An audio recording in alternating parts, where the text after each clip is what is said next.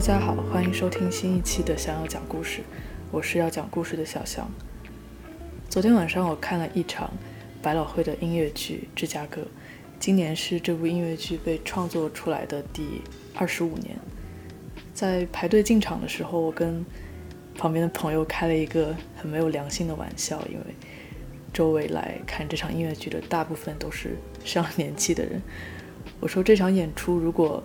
在这个场馆连续发生爆炸七天的话，因为他要在奥斯汀连续演七个晚上，并且爆炸的七天每一天晚上都做好很严格的保密工作，那么七天以后，奥斯汀的市民平均年龄可能要年轻个五岁。这个月我参加了不少场合，我去电影院看了两场电影，嗯，汤唯演的《分手的决心》，还有一部关于 David Bowie 的纪录片叫《月球时代白日梦》，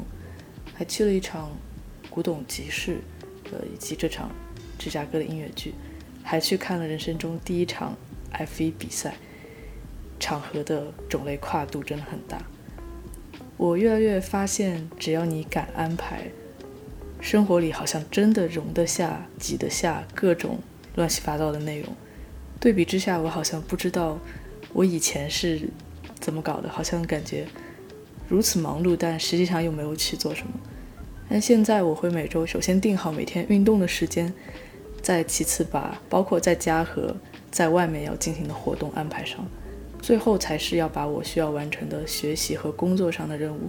分成小段填进。这个面前已经被切割好的时间表里，当然很大程度上这是因为我对我现在手里的任务都还算挺熟练的，所以我可以清楚地判断我完成一篇文章的阅读或者写一份分析报告大概有多久，甚至是分为不同档位的时间，比如写一份认真的或者一份就是可以拿得出手、可以勉强说得过去的报告，这样的报告我觉得我需要从。打开电脑给自己预热状态算起，到结尾需要两个小时的时间。想想一年前，在我刚进入一个新的专业的时候，每一份作业无论大小、无论难度、无论是否紧急，在我眼里都是需要整整一天来完成的。光是在开始之前克服心里的恐惧跟抵触，就是一段不可估量的时间长度。相对来说，我现在对准备播客的内容还没有像写学校的作业那么熟练，所以在录音的这几天，我的日程安排我就不太敢造次。这场音乐剧也是很久之前就安排好的，除了上课跟必要的去调节心情的运动以外，这几天所有的时间在我的日程表上都被笼统的定义为准备播客，因为在这件事上我还不是一个可以随插随用可以。直接开始的状态，但就算时间再紧，我可以砍掉一切的外出和社交。虽然我的外出大部分也只是在跟自己社交而已，但我一定会保留运动，因为在运动的过程中，包括去运动和从运动的地方回来的前后路上的那半个小时，我都会觉得我在那段时间拥有一颗特别简简单单的大脑和心灵。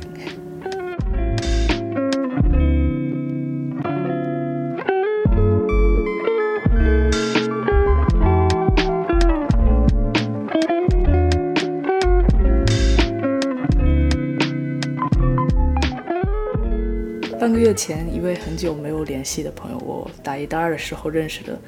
他突然找了一个话题，跟我聊起了一张我在半个月前朋友圈里发过的一张照片。聊了几句之后，他发来一条链接，说：“哎，你要不要来体验一下我常去的这家普拉提？练普拉提有助于提升你的肌肉耐力，而且最近在做活动，可以用很低的价格买两节体验课。”他常去的这家普拉提工作室不大。每个时段差不多只有五六个开放的名额。我平时还蛮喜欢一个人运动的，所以如果要说服我去上团课的话，我希望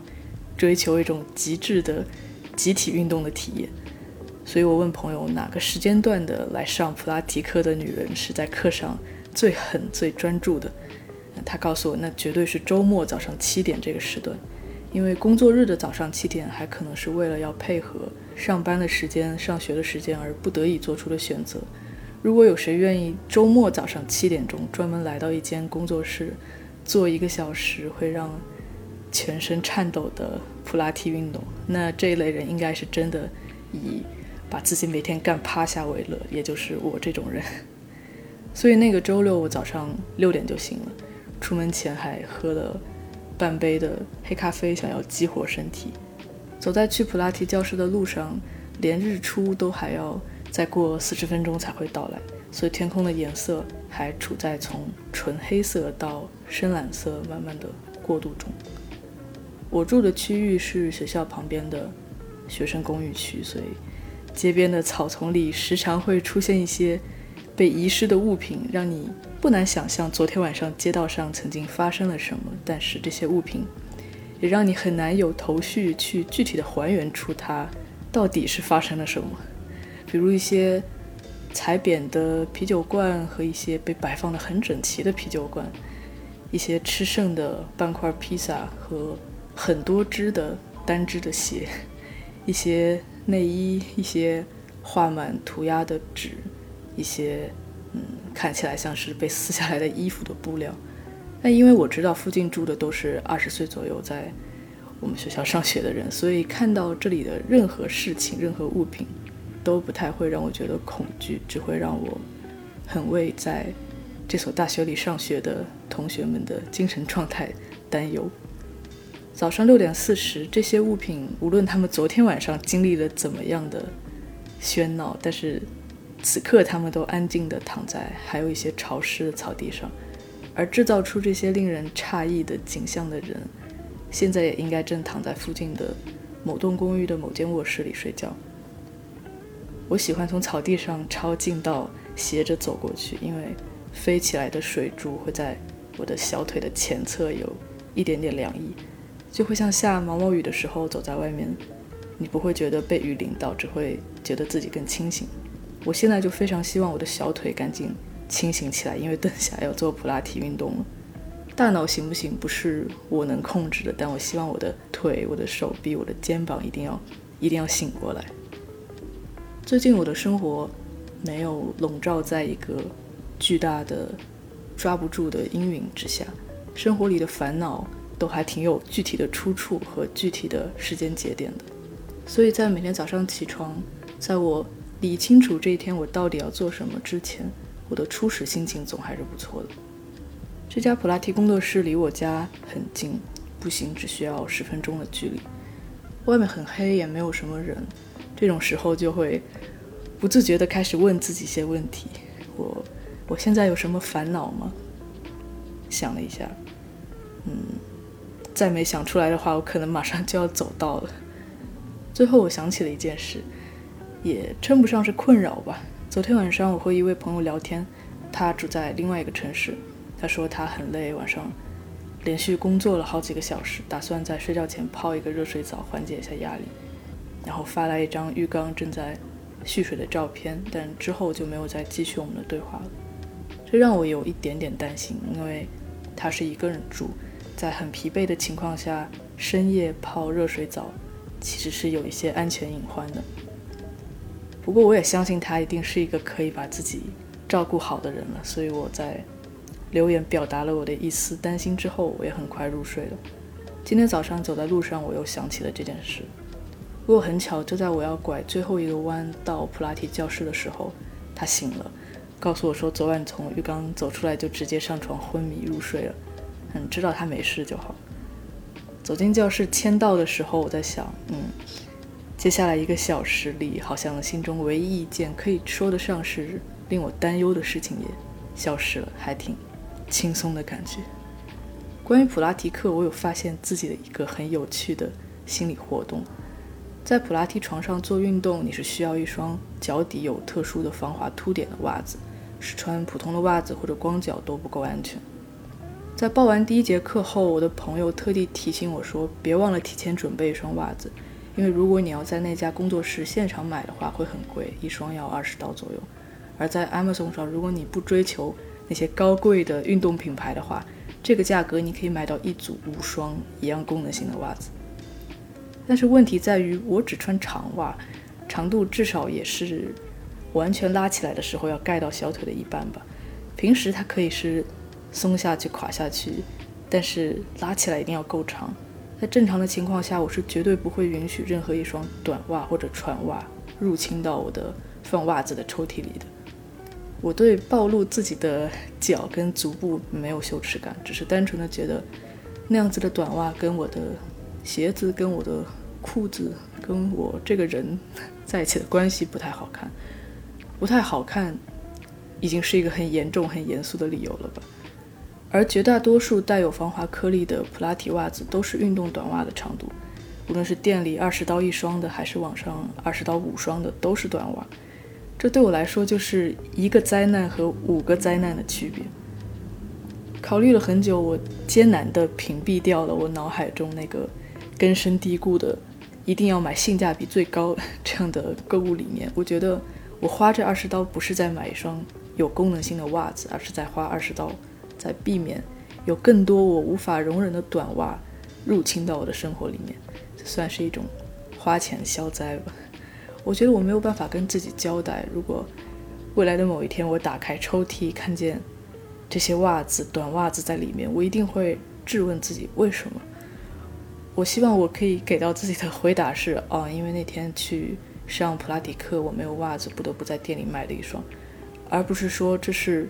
我专门在互联网上货比三家找到的最具性价比的五双，特地请回来的袜子。我觉得我要多花这笔钱维持住我自己在自己心中的形象。到了工作室以后，我告诉我的教练 Jessica，我说我需要在这儿买双袜子。Jessica 非常激动地从货架上递给我一双黑色的短袜，脚后跟上缝了一个圆圆的兔子尾巴，很厉害吧？短袜。都没有什么脚后跟，但是他却能缝得住一个兔子尾巴，脚面上还写着 “Be naughty”。好吧，当下我觉得，嗯，越离谱越好吧。这么多我受不了的元素叠加在一起，其实更有助于我不那么紧盯着它是短袜这件事情。说到短袜，我现在的手背，两只手的手背上都像看起来穿了一双黄黑皮色号的短袜，有一道很明显的肤色的分界线。这是要得益于我半个月前去看了那场 F1 的比赛了。明明十月份奥斯汀已经开始降温了，但偏偏是比赛的那个周末，气温又回升到三十度以上。我的眼镜的镜片是感知紫外线变色的那种，在那两天的每时每刻，我在赛场上都觉得我镜片的颜色已经浓的，我怕它要爆炸了，或者像。你往水里滴化学试剂一样，突然一下，我担心这个颜色永远再也变不回来了。对于 F1 这种大规模的大型活动，我的恐惧之一是，我不知道我该如何把自己自己的肉体从家里传送到比赛场所，再在结束之后把自己传送回来。想到道路上的那些车、那些人，对我来说，这是巨大的不可控的混乱。所以，在我带着激动跟冲动要点下为 F1 门票付款的按钮之前，我还是停住了，切到了一个新的窗口，要去确认一下这次的组委会准备的公共交通选择。今年的 F1 奥斯汀站征用了周边地区六百台大巴车，会从市中心北边跟南边这三个地点，每十五分钟一班，不间断的在这三个地方和赛道之间的公路上往返。六百台大巴车和每隔十五分钟，这些数字让人听起来就很有安全感，就像早上七点钟的普拉提课来的都是对自己最狠的那群人一样。为了提升我的大巴乘坐体验，我不想跟已经在比赛前就喝醉的人坐在密闭的空间里。我选择了周六早上几乎是最早的一班车。在到了市中心的起始点之后，隔着马路我就看见几百辆跃跃欲试的大巴车，就好像要。把我拉上战场一样，很整齐地罗列在停车场里。和我一起往那个方向走的人都穿着各个车队的修身的长袖衬衫、深色的西裤，背着黑色的书包，手里还提着折叠椅，走路的姿势很挺拔、很英俊。我在想，如果 Netflix 的团队不小心弄丢了在奥斯汀站各个车队经理们和技术负责人员入场的画面的话，可以联系我，我可以把这段上大巴前球迷、车迷们的视频发给他们，可以以假乱真。大概半个小时的车程，车上的人很兴奋，但也都很安静。哪怕是那些坐在一起同行的朋友，也没有太说话。大家都在体验、享受着这种即将到达比赛场地的激动。有时候会不自觉地摸一下胸口的车队标志，或者把帽子摘下来，低头盯着 logo 看几秒，再把头发往回一抓，帽子戴回去。等我们真正抵达了赛场之后，这种军队上战场出征的感觉被进一步放大了。当大家纷纷在车上排队要下车，站在过道里，把裤子、衬衫这些都调整到一个完美的长度，打算一下车就要发出第一声赞叹的时候，下车却只看见面前站了一位穿着绿色马甲的一位女士，她指着身后一片一眼望不到边界的山坡和树林，告诉我们说。从这里跟着指示牌走十五到二十分钟，你就能到达赛场了。但是当下大家对比赛的期待值已经都调整到最高的状态。这个时候你提出要我走多久，其实我都会答应的。就像你给一个正在打电话的人手里递一根香蕉、递一根水管，他大概率都会先接下来。已经都到这一步了，走十五分钟是可以接受的。于是我们这一车人以及我们身前身后。从源源不断的大巴车上源源不断下来的人们，都顺着黄土坡上之前人的脚印开始往赛场走过去。远远的抬头是能看见 F1 比赛园区里的巨大的摩天轮和瞭望台的，但是要到达那个产生快乐的地方，你必须要先越过脚下这一片像野生动物园一样的土地。在这十几分钟里，我开始。突然回忆起上学期读过的几篇和消费行为相关的文章，我觉得人们可能对于这一次 F1 奥斯汀站的整体体验，会因为他们在抵达赛场前自己额外付出的这十几分钟的步行而有所提高，因为他们亲身参与了这个获得的过程。等我完整的看见入口处各支车队各个车手的巨型海报，我同时也就看见了场地内。开始往天空中腾起的那股熟悉的浓烟，为什么熟悉呢？因为虽然这是我第一次参与奥斯汀站的 F1 比赛，但是这一块在2010年为了迎接 F1 而专门建立的赛道，平时也会承办本地的一些大型活动，比如感恩节和圣诞节前后的灯光秀，嗯，可以想象成一些大型的庙会。这样的活动在我刚来奥斯汀的那一两年我去过几次。深深的震撼，嗯，应该是再也不会去了。我跟同事在讨论有关 F1 的潜在的选题的时候，他问我，其实我一直好奇，为什么 F1 要把美国的大奖赛设立在奥斯汀呢？虽然现在有了迈阿密站，有了拉斯维加斯站，但是奥斯汀站是很长一段时间里美国唯一的一站大奖赛。他说，我不是很懂，为什么放着这么多著名的美国大城市，要选一个如此。名不见经传的奥斯汀呢，而且似乎奥斯汀也没有很深的汽车文化，比如日本站就是在汽车文化很浓厚的陵墓举行的。我说，首先，奥斯汀也是堂堂的一个中等城市吧。从双方的角度来看，为什么奥斯汀要选择 F1？因为传统的体育资源在德州已经被休斯敦、达拉斯，包括圣安东尼奥这些更老牌的德州城市包圆了。已经不太再可能在四大联盟里再重新建立一支德州的奥斯汀队伍，所以奥斯汀市政府在体育这一项上一直很努力的在引进那些在美国市场里算得上新兴的体育赛事，来匹配奥斯汀作为新兴城市的形象。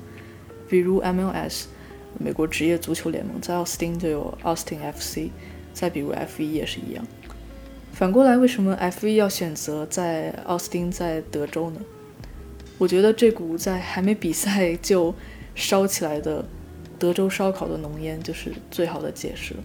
因为德州奥斯汀是一个具有很强文化属性、很有地域标志性的地方，在这里有自己的办事风格，无论是 F1 还是任何国际性的赛事，来到德州恐怕就要和刚才提到的那些具有庙会性质的活动一样，共用同一批餐饮供应商，共用同一批的场地管理。所以那股德州的气质就会四面八方的沾染上来。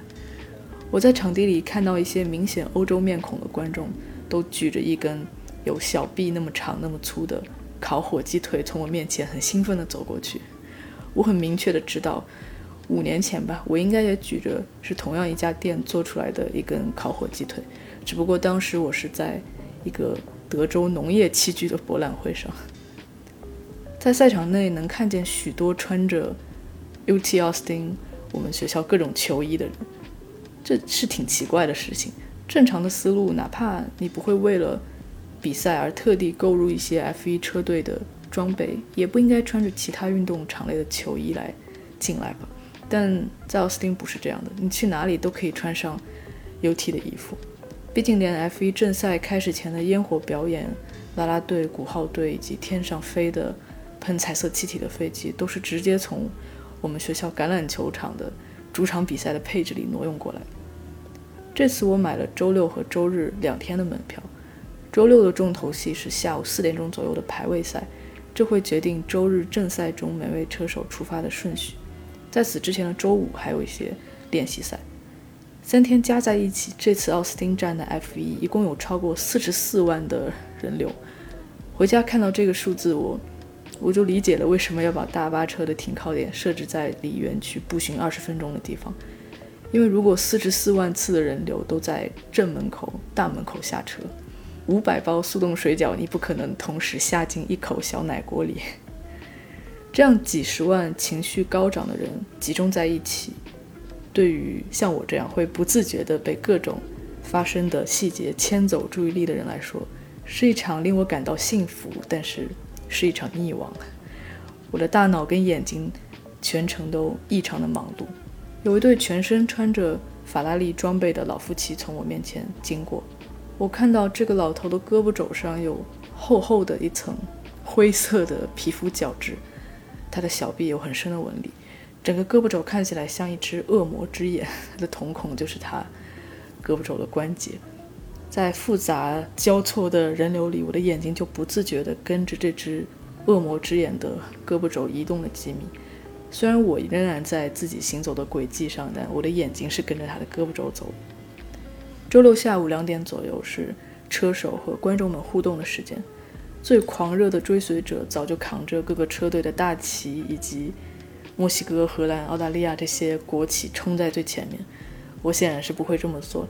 显然也是挤不进去的，所以我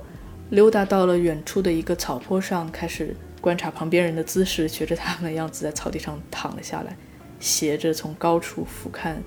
舞台上和大家互动的汉密尔顿。我右手边是一对父子，儿子大概十五岁左右，穿着一双很干净的球鞋。他的爸爸看起来是一位保养得当的魅力男士。他们的头发和侧脸的轮廓让我非常可以确定他们一定是一对父子。接下来的十几分钟，我都在观察这两个人物，他们的小动作，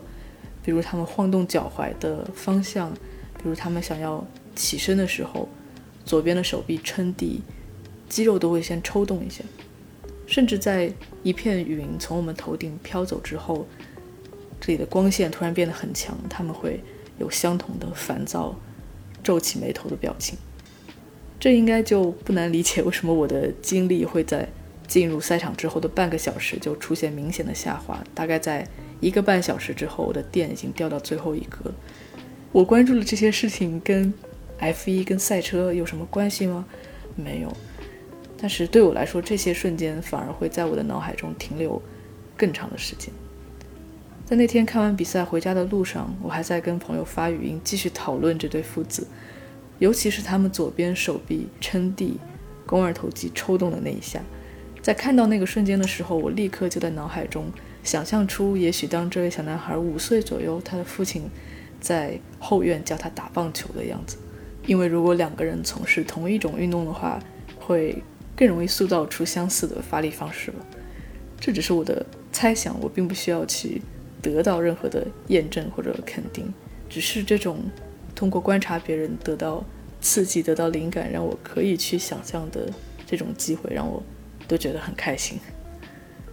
这种对注意力跟想象力没有节制的使用，也带来了副作用，就是周六晚上回到家吃完晚饭，我直接就上床睡觉了。已经很久很久没有这么透彻的疲惫过。那天晚上，我恨不得把自己睡进、嵌进我的床垫里。在失去意识之前，我能想到的最后一件事就是周日，也就是明天，我一定不要再去这么早了。下午两点钟的正赛，我觉得我一点钟到已经是极限了。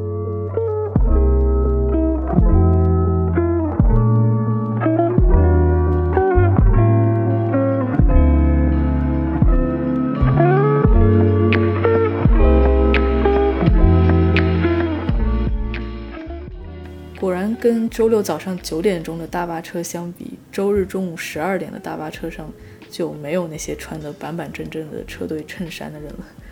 虽然也没有过度的喧哗，但能从肢体动作上看出来，这些十二点乘坐大巴的人应该都是在录制一些 TikTok 的小视频。到了赛场之后，我也尽量屏蔽，不要去扫描，不要去接收周围过多的信息，而是直接。走向前一天我周六坐的那个看台的方向。如果你想要完整的掌握一场 F1 比赛，所有车手的实时的动向、实时的情况，不想错过每一次两辆赛车的缠斗的话，我建议还是坐在家里，坐在电视机前收看吧。因为在现场，无论你坐在哪一个区域，也只能看见眼前那一小段赛道。在前一天周六刚进园区的时候。我对赛道的方位，哪一个位置最好，哪一段是直道、弯道都没有太多的概念，只是跟随着大家在赛道周围绕圈，直到我走到自己已经不耐烦的时候，就找了一个最近的看台入口走了上去。很巧的是，那是正对着十二号弯的地方，可以看到前方一段连续的有高低起伏的三个接近直角的转弯：十二号、十三号跟十四号弯。在十二号弯前还有一段很长的直道，用我粗浅的理解来说，这应该是一个绝佳的位置吧。因为很长的直道，大家都跑得很快，加速起来，又是连续三个直角弯，听起来就容易出各种事故跟意外，应该会很精彩。距离正赛开始还有半个小时，我像前一天周六一样来到十二号弯的那组看台，对着看台入口。的保安人员晃了晃我手上的门票手环，他回复给我一个嗯坚定的点头，放我进去。在现场，我发现大部分人拿的都是电子二维码的门票，但我选择的是邮寄实体的手环，因为我很爱留纪念品。看台上稀稀拉拉的坐了一些人，因为大部分观众此刻还在园区内闲逛，或者在排队上最后一次厕所。空气里有很浓的酒精的味道。而且是有一些肮脏的啤酒的味道，混合着那些手指捏着洋葱圈、炸鸡块的辣酱，以及被紫外线暴晒的味道。这一点是在我昨晚看音乐剧的时候突然回忆起来的，因为那一刻在音乐剧的大厅里飘过一阵冷冷的，闻起来就知道是粉色的调酒的味道，让我突然闪回了在 F1 看台上的那个瞬间。其实坐在剧院里跟坐在看台上，眼前看到的都是许多后脑勺。不同的是，剧院里前排的后脑勺都是些梳理整齐、灰白色的头发，或者一些秃掉的颅顶。在我的手机镜头里看，那些反光的颅顶就像嗯，微信小程序上的跳一跳的跳台。我觉得大概我跳个四五次就可以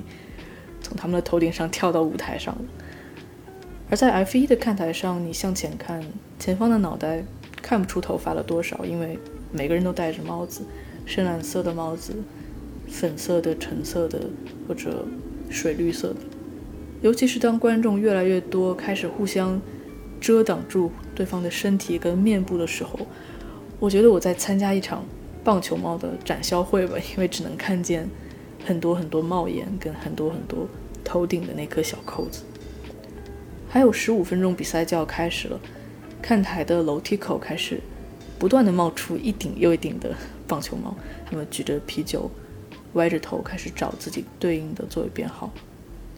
这个时候，一个问题出现在我的脑海中，那就是为什么我的门票手环上并没有座位编号呢？这个疑问，其实在半个月前我收到门票的时候就短暂的产生过。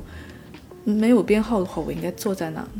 但当时我觉得无所谓，我可以在现场问工作人员。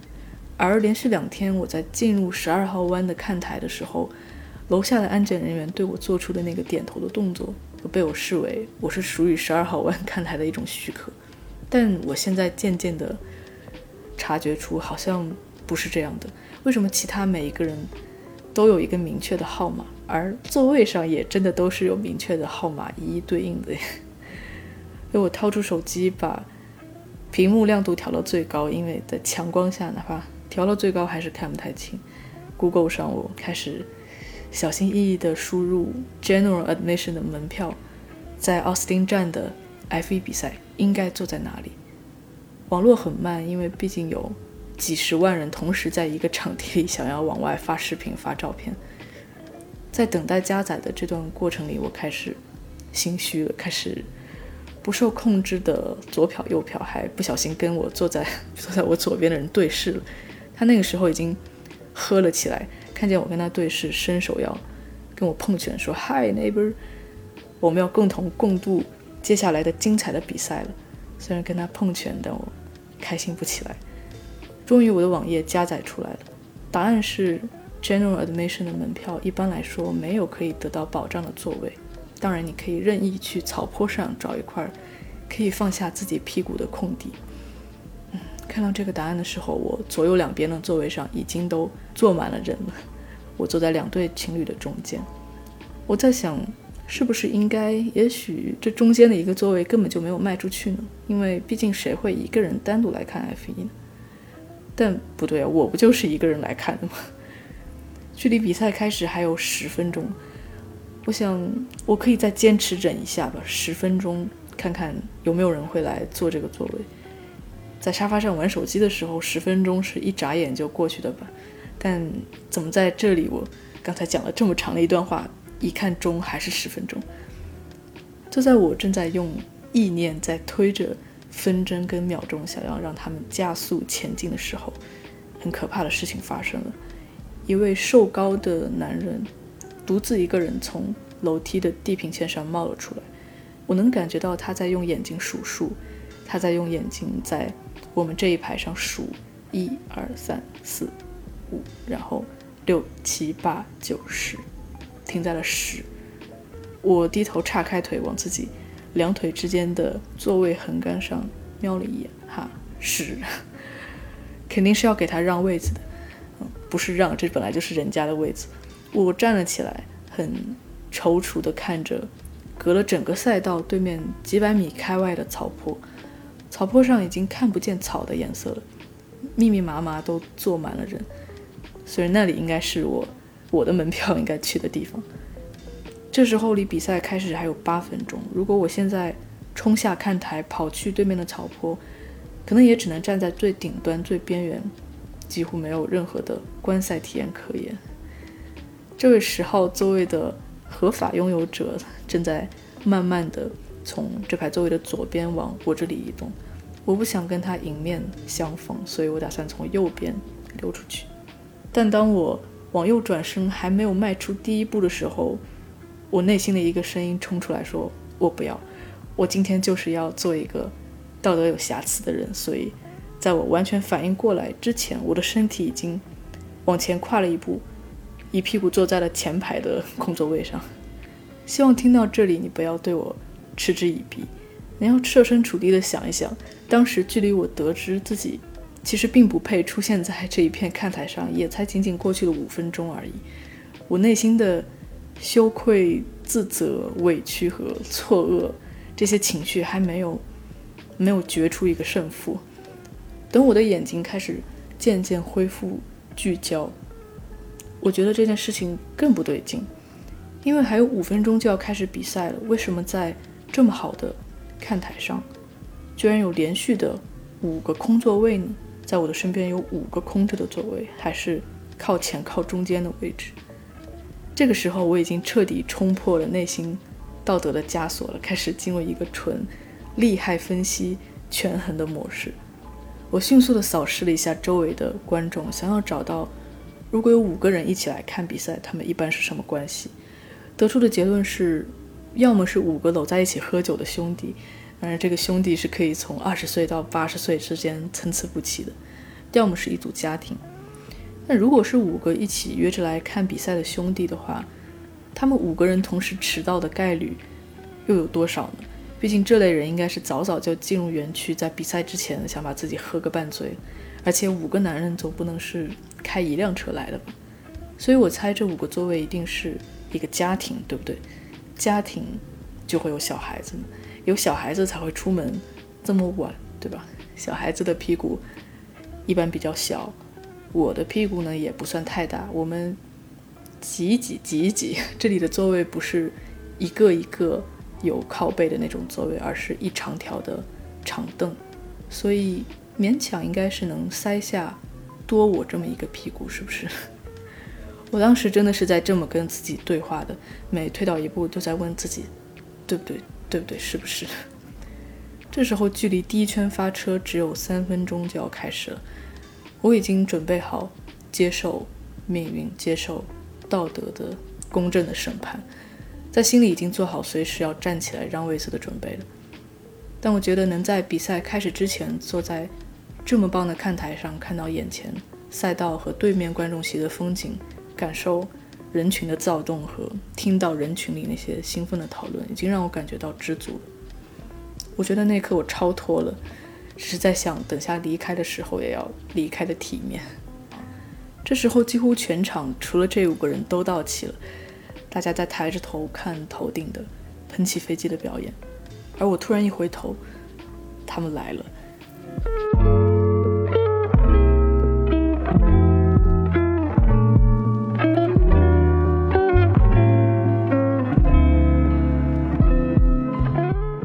先是一个高大的男人出现在看台的楼梯口，紧接着是一个拎着大包的女人，然后是三个七八岁的小女孩。看到这三个小女孩的时候，我觉得烟花在我眼前盛开，因为看台上只有这五个座位还空着，所以他们根本也没有想要核对座位号码。坐在这一排的观众都努力的在侧着身给他们一家人让出错身的过道，他们。他的爸爸妈妈举着手，做出很抱歉的表情，带着孩子往里走。三个小女孩，三个小小的胯骨。看到这一对家庭的组合，我真的是忍不住笑出来。可能我最近真的是广结善缘，带来了好的回馈吧。这家人用最快的速度跟我一起挤进了这五个座位的空缺之中，因为三个小女孩的体型实在是偏小。所以在比赛开始前的几圈，所有人都站着鼓掌欢呼的时候，我的空间还非常的宽松。但这个隐患在那一刻还是没有被彻底排除掉，因为等下坐下来的时候又该怎么办呢？站着的时候我们可以前后稍微倾斜着错开身体，但坐下来有一排多出一个人，真的会很明显。这时候我又闪回到曾经本科的时候一节关于体育赛事运营的。课堂上，我们曾经分析过一个带着孩子的家庭到底在一场体育比赛中要带孩子去吃多少次东西，上多少趟厕所。而我身边这个有三个小孩、两个大人的家庭，我大胆的猜测，应该永远是应到五人，但是十到三人甚至更少的状态吧。果然，在第十二圈之后，观众们开始渐渐的坐下。真的，其中一个小女孩叫着要上厕所，是她的妈妈用眼神。派他的爸爸带着他下去。等十分钟之后，他们回来，另一个小孩又不小心把冰淇淋洒在衣服上了。为了公平起见，这一次换他们的妈妈带着小女孩去楼下的卫生间清洗。整场比赛除了开场跟结尾，这家五个人就没有真正在看台上凑齐过，所以从始至终也没有任何一个人质疑我是多出来的那个人。比赛的具体经过，我打算在明年 Netflix 推出第五季 F1 纪录片的时候再认真的观看学习一遍，看一看到底在那两个小时里赛场上发生了什么。因为在我真的置身其中那一刻，已经完全被过度的信息量打晕了。我对身边这些真正花钱买了看台带号码门票的观众们是充分信任的。我相信他们比我更懂 F1，更愿意为 F1 付出更多。所以，当他们站起来，我就站起来；当他们举起手机准备就绪，我就举起手机。而到最后，我发现，无论你是哪一支车队的支持者，大家惊呼、赞叹、鼓掌的节点都是一样的。所有人都喜欢看赛车互相超越、互相把对方逼到死角，都喜欢看那些后来者居上的情节，而不是一辆车在前面一路领先。在我的相册里有很多构图奇怪的、看不出重点的照片和没头没尾全是尖叫的视频。有时候，当我按下快门，车还没来，拍早了；那有时候，我刚把手机从裤兜里掏出来，车已经飞过眼前的十四号弯了。但我完整的拍下了在第五十圈，也就是倒数第六圈的时候，由于车队进站失误导致掉到后面的维斯塔潘在十二号弯超越汉密尔顿的那个过程。完成超越之后，维斯塔潘获得了他本赛季第十三次大奖赛的冠军。在那几秒钟，我完全控制不住自己的声音从喉咙里叫出来。在回看这个视频的时候，我对我自己的尖叫声都感到陌生，因为平常我不是一个会太尖叫的人。我对维斯塔潘这位车手一直比较无感，相比之下，我更喜欢他的墨西哥队友 Checo。这也是我在自己身上观察到的，无论任何体育比赛、体育种类都会出现的一种现象。就是我总会去偏爱那些更沉稳、更老练、那些观察全局，然后很巧妙地做出进攻的球员，而不是维斯塔潘这种年轻的破坏性的力量。在我看来，他的鲁莽和一些冲动的决定有时候会毁掉这场比赛，而我自己又时常不受控制的会带入维护整个比赛的机制或者。想要维护大局的这样的立场里，所以会天然的反感这些破坏性的力量。但在他超越汉密尔顿的那几秒，我觉得我被维斯塔潘说服了。那一刻，我看到他盲目的、冲动的火焰灼烧了整条赛道。在我为他尖叫的那一刻，我觉得我放下了我心里不知道为什么想去维护某个立场的立场，我只是单纯被。这位运动员的精神打动了，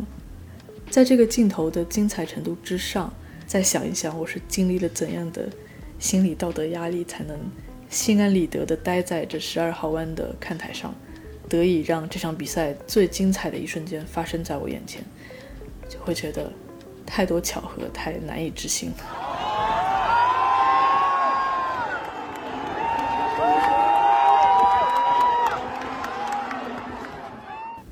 好了，感谢你能听到这里，这就是本期想要讲故事的全部内容。感谢留下过评论跟反馈的朋友，也希望你们能喜欢今天的内容。可以的话，我希望每个人的生活都多一些体验，多一些尝试，因为在你去尝试这些没有去过的地方、没有做过的事情的时候，你才会知道自己的注意力到底会放在什么事情上。在我刚刚买好 F1 的门票，在紧张的补习各种关于 F1 的规则、F1 的汽车的改造的相关的知识的时候，我不会知道最终留在我脑子里的那个画面会是一个老头带有灰色角质的胳膊肘。我相信在未来会被我不断提取出来的，发生在这两天的回忆片段，恰恰跟赛场上的赛车没有什么关系。好像赛车的存在也只是为了给那两天我全部的记忆加上发动机轰鸣的背景声音而已。好了让我们下期再见拜拜。